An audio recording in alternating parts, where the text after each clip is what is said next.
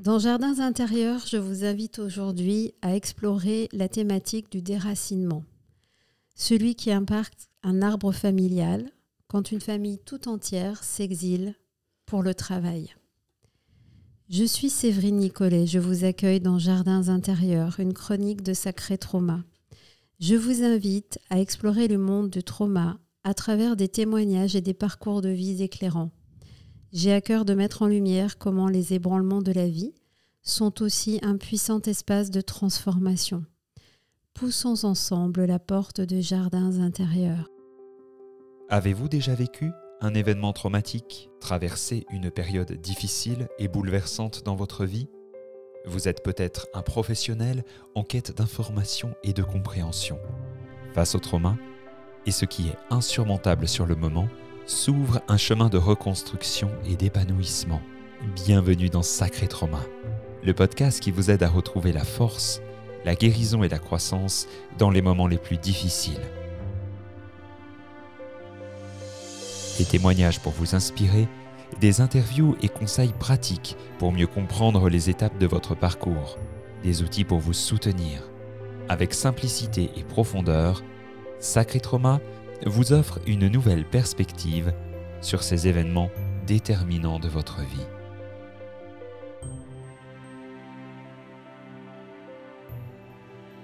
Aujourd'hui, je suis très heureuse d'accueillir Anne Delia. Bonjour. Bonjour Anne Delia et bienvenue. Donc nous allons euh, pousser la porte de ton jardin intérieur, en tout cas un tout petit peu. Et en premier lieu, est-ce que tu veux bien nous donner quelques mots quelques indications sur le terreau, la terre dans laquelle tu évolues actuellement eh bien, j'ai 63 ans, je, suis maman de trois enfants et grand-mère de deux petits-enfants. Euh, je suis infirmière et à la retraite depuis le 1er septembre. Je garde une activité donc en, en tant que formatrice et puis accueillante dans un lieu d'accueil par enfants. Tout à fait. L'accueil des enfants et le soin des familles et des enfants, ça a été un peu le, fil conducteur dans ta vie professionnelle? Oui, c'est ça. J'ai travaillé 15 euh, ans en PMI, donc protection maternelle infantile, qui prend soin des familles et de leurs enfants. Ensuite, j'ai travaillé en crèche et je continue donc avec euh, le lieu d'accueil par enfants. Donc on va aller euh, droit au but, puisqu'on aime mettre les pieds dans le plat, entre guillemets, euh, et, mettre des mots dans Jardins intérieurs. Donc on parle ensuite d'intempéries dans cette chronique.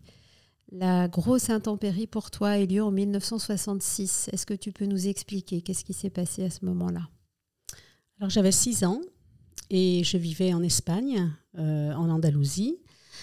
Je vivais dans une famille avec mes parents, enfin ma mère, puisque mon père était déjà parti, et mes tantes et, oncles, mes cousins, mes cousines. On avait une grande maison familiale.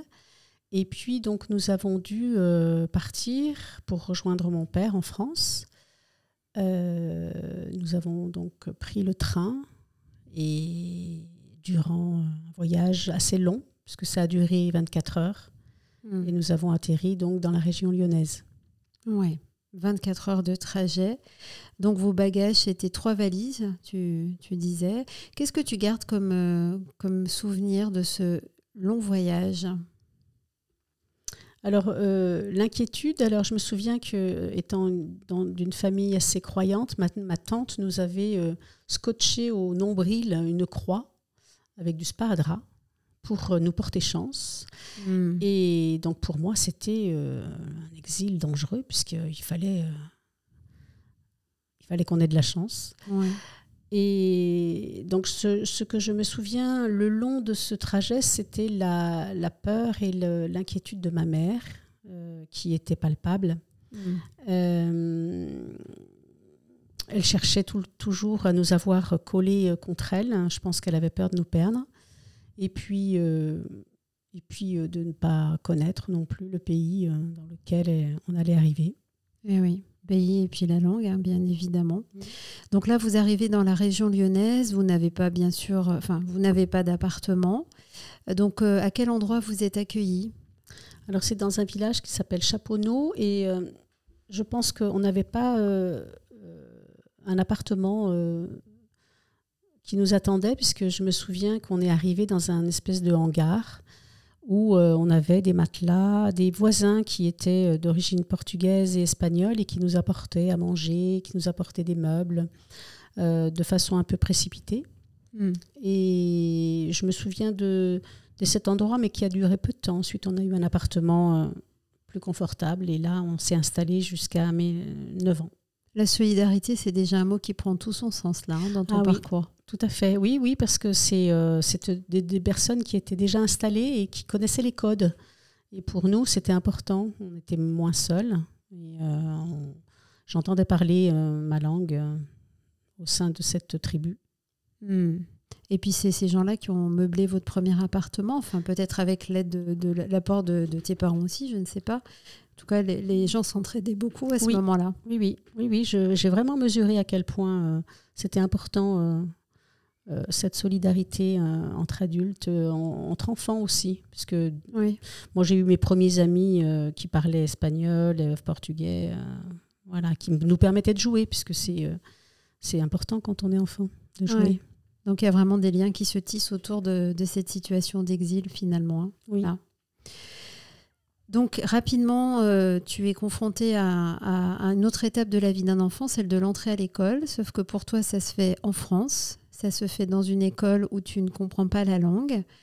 Donc comment, voilà, comment tu, pourrais nous parler un petit peu de cette, euh, cette étape qui se fait en septembre de l'année 66 Alors, donc, euh, je me souviens que j'étais collée à mon frère et à ma sœur, puisqu'on on était ensemble dans la même école, et que pour moi, c'était euh, une sécurité.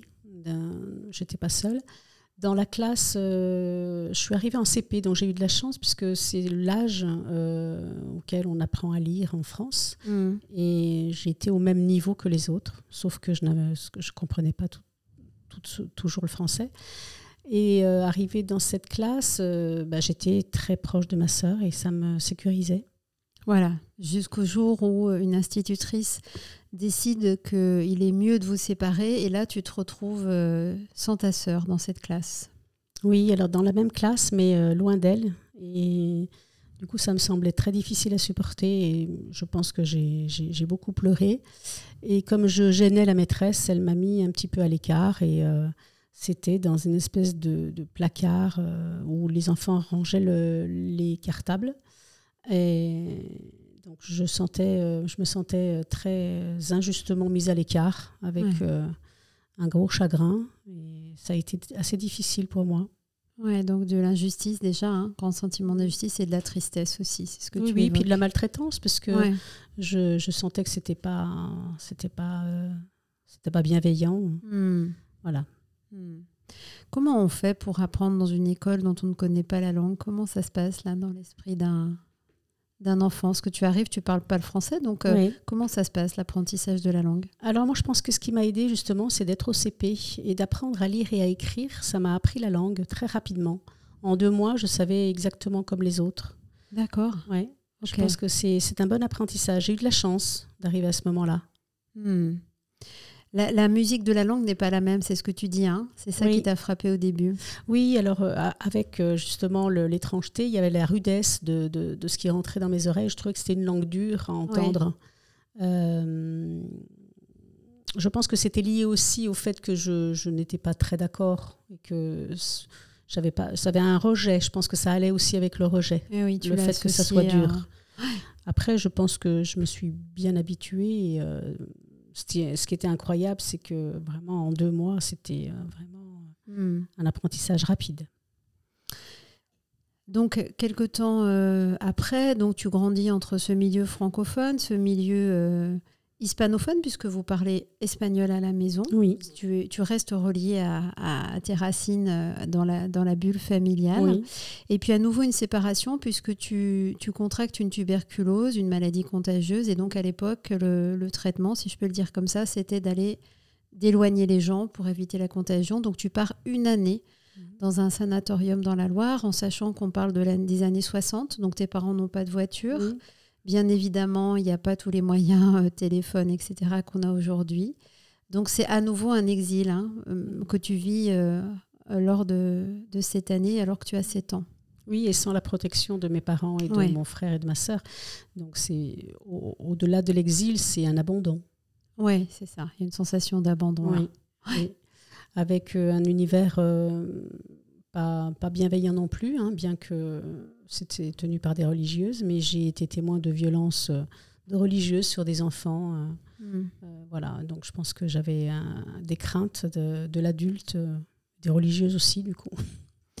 Et donc, ce qui t'a ce qui t'a aidé, là, tu me disais, quand on a préparé cet entretien, c'était les visites de ta maman. Oui. Quand tu m'en parles, là, tu, tu, tu- on sent qu'il y a de- encore la joie qui est là quand Ah elle oui. arrivait. Le Oui, oui, c'est vrai. C'est vrai que j'ai souvenir, euh, c'est les seuls souvenirs d'ailleurs que j'ai joyeux de, de cet endroit, puisque euh, par ailleurs, je, je me suis, euh, je pense, euh,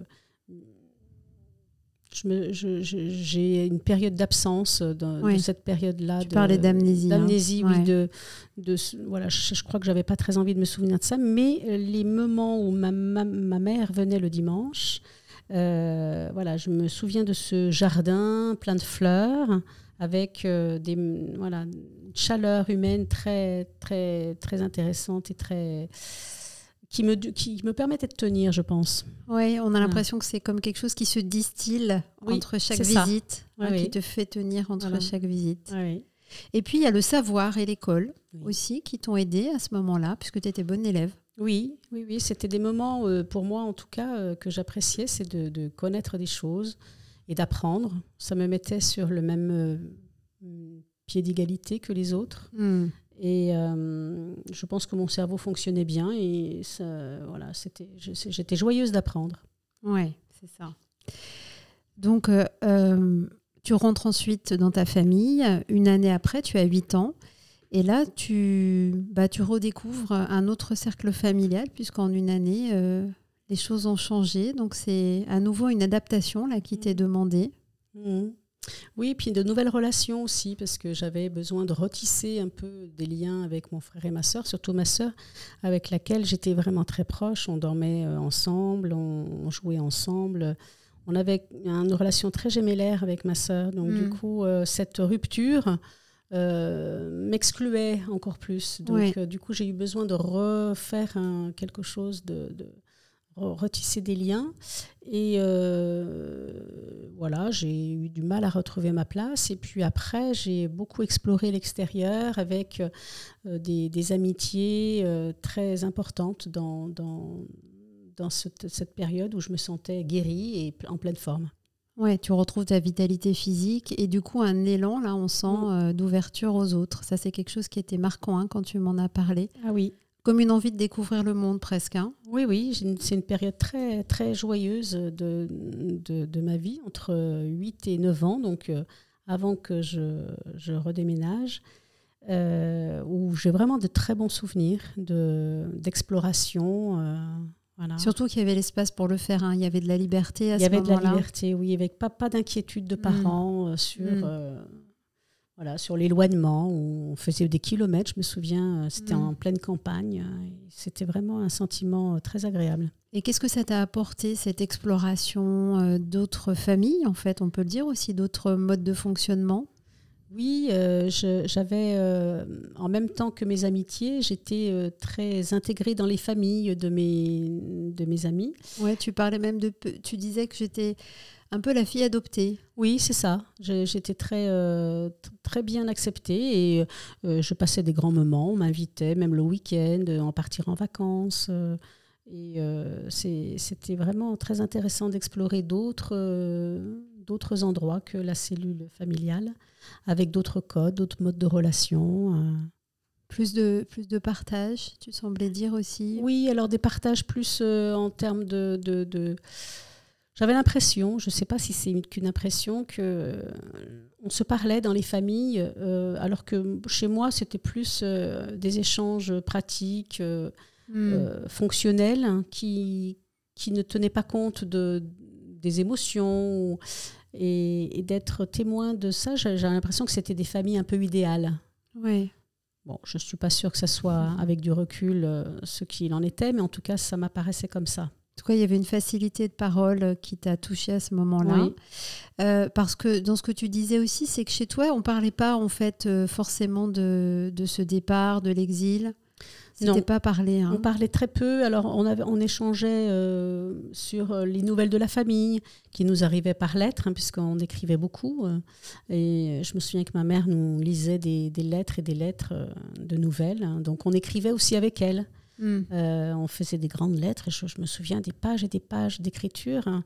Ça passait plus par, euh, par cet écrit-là euh, que sur ce que ça nous faisait vivre au niveau de nos émotions. On parlait peu de ça. Qu'est-ce que tu as, ressenti? Tu étais très proche de ta maman. Oui. Qu'est-ce que tu as ressenti d'elle Qu'est-ce qui, qui, est resté en elle de, de, après votre départ en France, votre arrivée en France, pardon? Voilà, qu'est-ce que toi tu te souviens euh, comme sensation? Comment tu l'observais cette maman? Comment elle était? Un peu nostalgique, je pense. Euh, voilà, il y avait quelque chose de de la tristesse. Hein, euh, bien que elle, elle, était joyeuse dans son comportement, je l'entendais chanter, rire, mais assez seule quand même. Oui. Oui elle a, elle a pas, euh, je, pense pas qu'elle ait, elle ait eu beaucoup d'amis. Euh, voilà, c'était plus euh, des, des, connaissances. Hmm.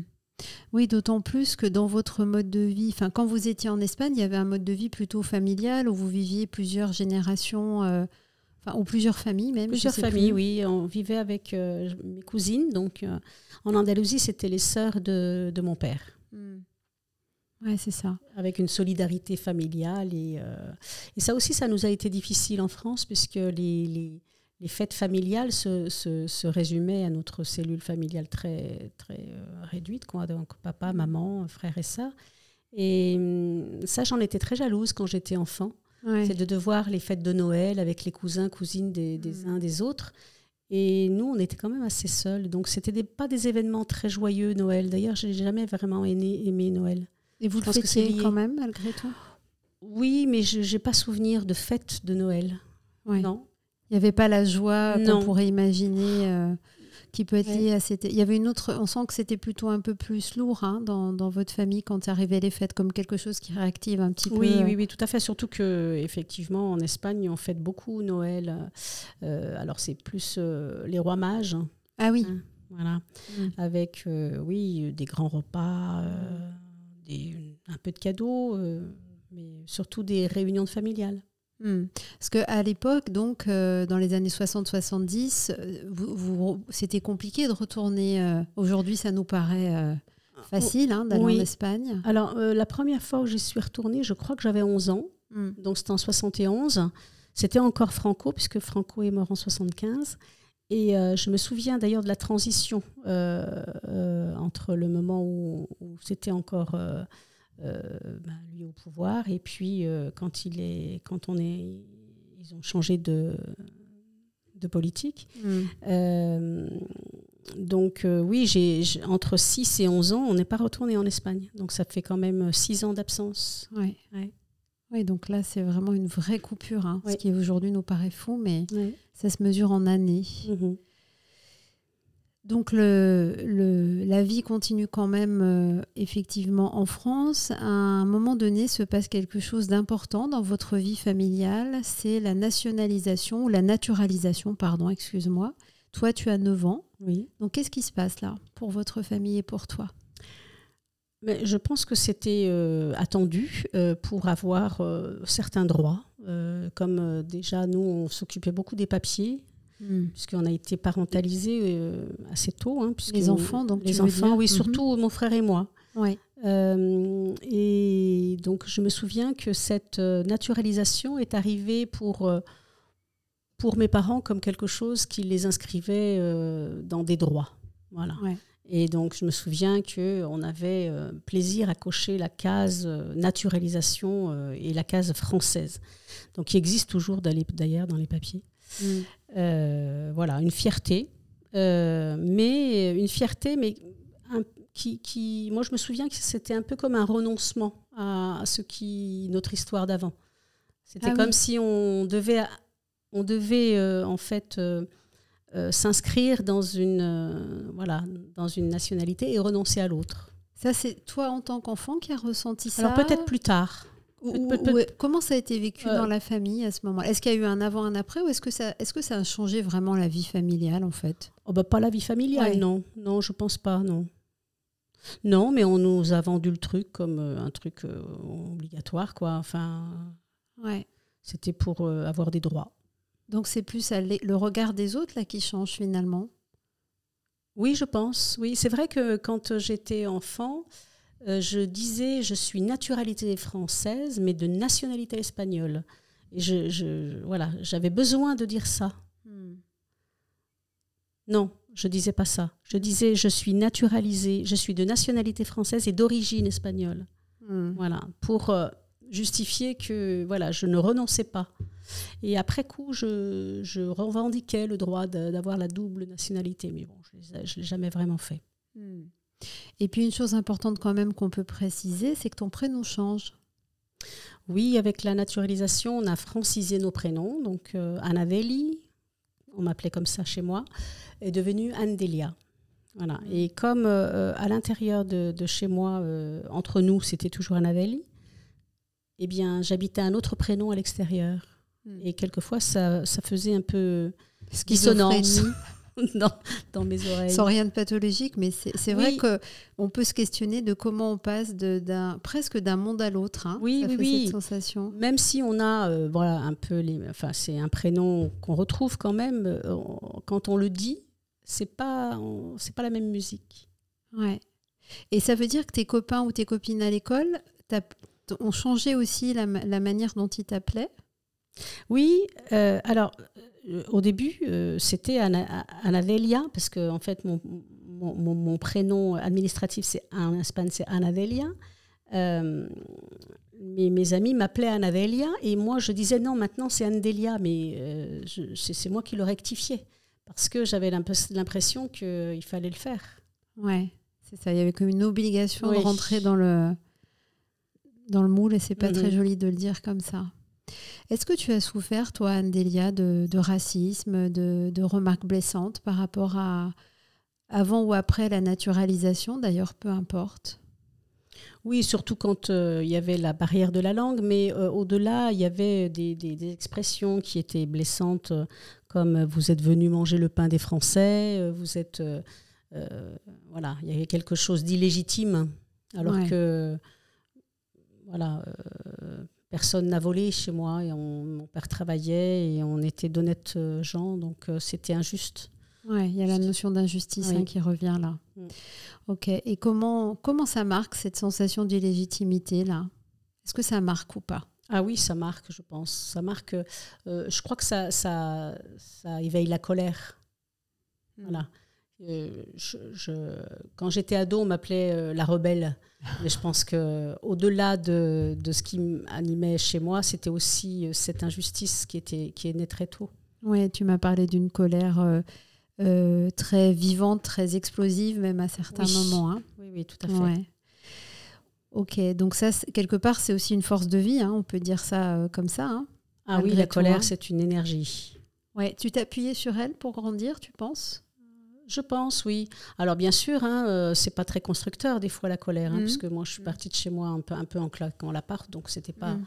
forcément très euh, constructif, mais euh, c'est quand même une belle énergie de vie. Ça nous permet de, de combattre aussi et de d'être euh, d'être là, hein, de Mhm. pas abandonner. Oui, c'est ça, de ne pas abandonner. Mm. Puis il y a une autre chose que tu m'as partagée quand on a préparé l'entretien, qui était presque les premiers mots que tu m'as dit. Quand je t'ai demandé ton souhait, ton attente par rapport à cet échange, donc tu m'as dit j'ai vraiment besoin de parler de mon histoire, de cette rupture, j'ai besoin de remettre de l'égalité avec les autres, malgré euh, cette différence de départ, et que ça enlève peut-être pour moi et pour d'autres, je l'espère, un peu de culpabilité, surtout de honte. C'est un mot que tu as beaucoup Mm. évoqué. Est-ce que tu peux m'expliquer, nous expliquer de quoi il s'agit? Oui, je pense que c'est la honte de ne pas avoir des parents à la hauteur quand on est enfant, euh, capables de nous protéger, euh, parce que c'est euh, le rôle premier des, des Mm. parents. Et moi, je pense que j'ai été mis à, à cette place euh, de, de- de- de- d'enfant parent très tôt. Hmm. Parce que la barrière de la langue et, je pense que aussi peut-être la, situation sociale dit un peu compliquée, plus, plus difficile, ne permettent pas des familles de, de, de, revendiquer. Voilà, je pense que ça enlève la légitimité de revendication. Oui, ouais, c'est ça. Et, et, donc toi, quelque part, effectivement, le, il y a eu parfois la, bah, la sensation de, honte d'avoir des parents qui ne pouvaient qui étaient un peu enfin, qui étaient différents quoi mmh. finalement oui qui ne jouaient pas leur rôle de protection oui mais euh, à quel moment tu le ressentais par exemple ça? Euh, bah, surtout, alors ça a commencé euh, à l'école, hein, puisque j'ai pas senti mes parents capables de, de s'opposer à une attitude maltraitante. Euh, et puis euh, après, c'est aussi alors la liberté que j'ai pris justement à l'extérieur. J'ai eu l'impression que c'était pas, hum, voilà, je n'avais pas de limite de venant de mes parents. C'est, je pense que je m'en suis mise moi par euh, par souci de me protéger. Mais voilà, quand j'ai quitté l'école, personne m'a demandé quoi que ce soit. Je quittais l'école, bah, c'est tout. J'avais, mmh. voilà je pense qu'il y a un âge où on a besoin d'un cadre. Oui, ça, ça j'en ai, j'en ai manqué. Hmm. Et donc, il y avait à la fois les relations d'humain et les émotions d'humain, c'est toujours euh, très complexe. Donc, il y a à la fois une sensation de honte par rapport à ces parents qui sont différents, qui n'ont pas euh, la possibilité peut-être d'intervenir comme les autres.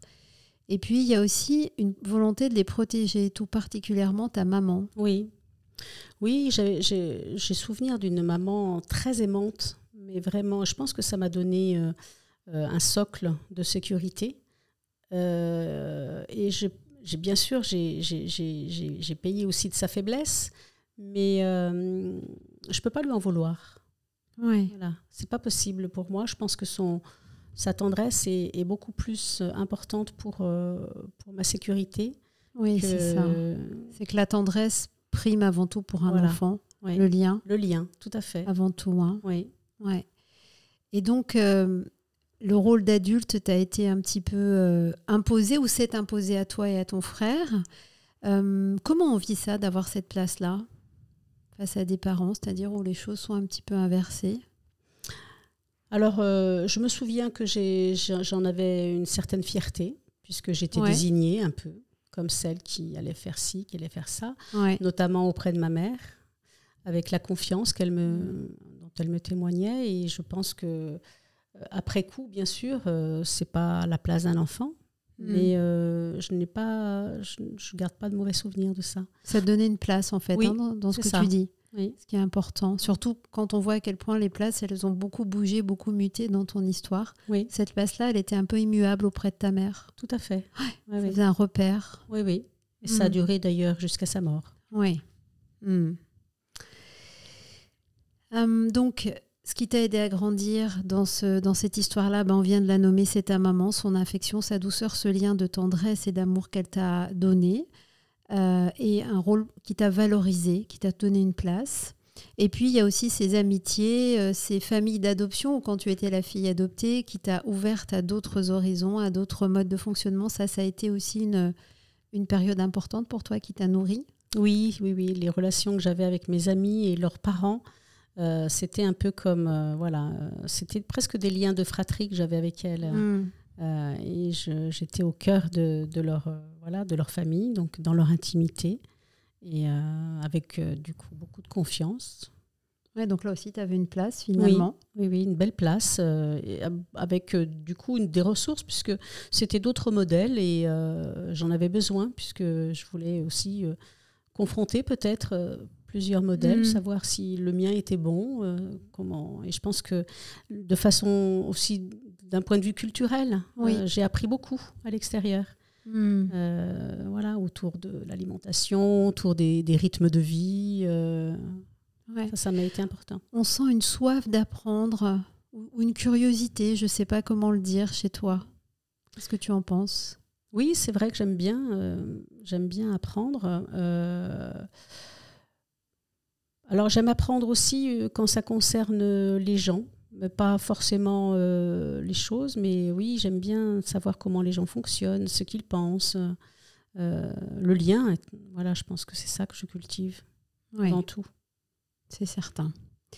C'est certain. Donc, euh, tu t'es construite effectivement avec toutes ces étapes de vie qui ont été parfois des, des sacrées ruptures, on vient de le voir.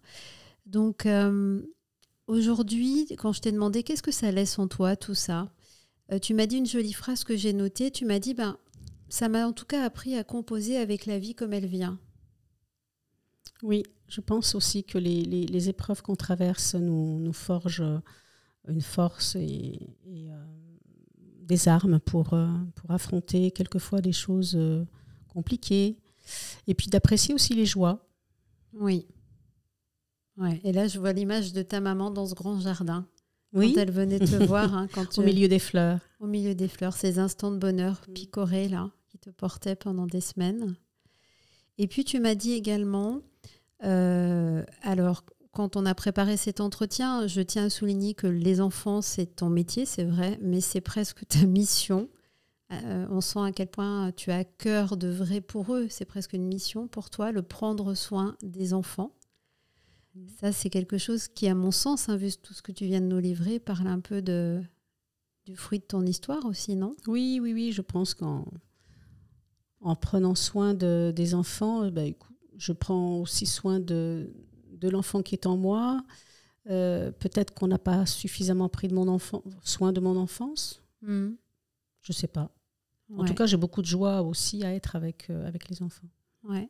Qu'est-ce que tu penses que tu as pu transmettre de ton histoire à tes propres enfants, voire peut-être même à tes petits-enfants Est-ce qu'il y a quelque chose, il y a des choses qui transitent encore là, de cette histoire-là, de cet exil?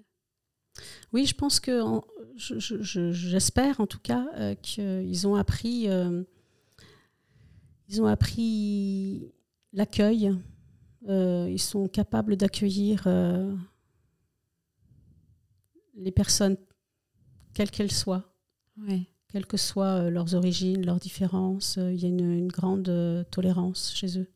Ouais, cette solidarité aussi hein, qui t'a beaucoup marqué, toi, petite. Oui, oui, je pense aussi ça. hein, que j'ai pu leur transmettre ça, oui. Et euh, je peux le, le- le voir. hein. dans leur vie. Ouais. Puis la dernière chose que tu m'as aussi euh, confiée, c'est que, eh bien, il y a une autonomie qui s'est très vite mise en place chez Mm. toi, le faire seul ou se débrouiller seul. Quelque Oui, chose que tu as gardé en fait par la suite? oui, oui, une, une autonomie. Alors, je pense que ça, ça, ça a pris naissance dans un sentiment de survie quand même. hein. donc, euh, euh, peut-être euh, on y laisse des plumes, mais euh, en tout cas, ça laisse une force de, d'affronter seul sans forcément demander de l'aide. Quoique je sais demander de l'aide aussi. Euh, je pense à- que j'ai appris aussi à demander de l'aide euh, parce qu'on a reçu de l'aide. Oui, Oui, c'est ça. Donc du coup, quand on en reçoit, on ose peut-être plus facilement en demander. peut-être, oui. Mm. Aujourd'hui, ça sera ma dernière question avant de te laisser euh, le mot de la fin. Qu'est- Qu'est-ce qui reste de toi, en toi de, de cette Espagne ou qu'est-ce qu'il y a en toi de cette, de cette France Tu vois, on se dit, tiens, aujourd'hui, comment tu te sens entre ces deux pays? Ben,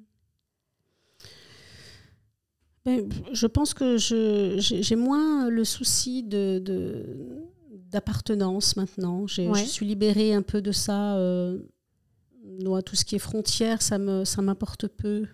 Voilà, j'ai l'impression que voilà, on habite euh, toute la même tous la même planète et, et euh, autant c'était très important parce que j'ai vu voilà j'ai vécu un peu d'exclusion. Autant Mm. maintenant, j'en suis euh, voilà, j'en suis libérée.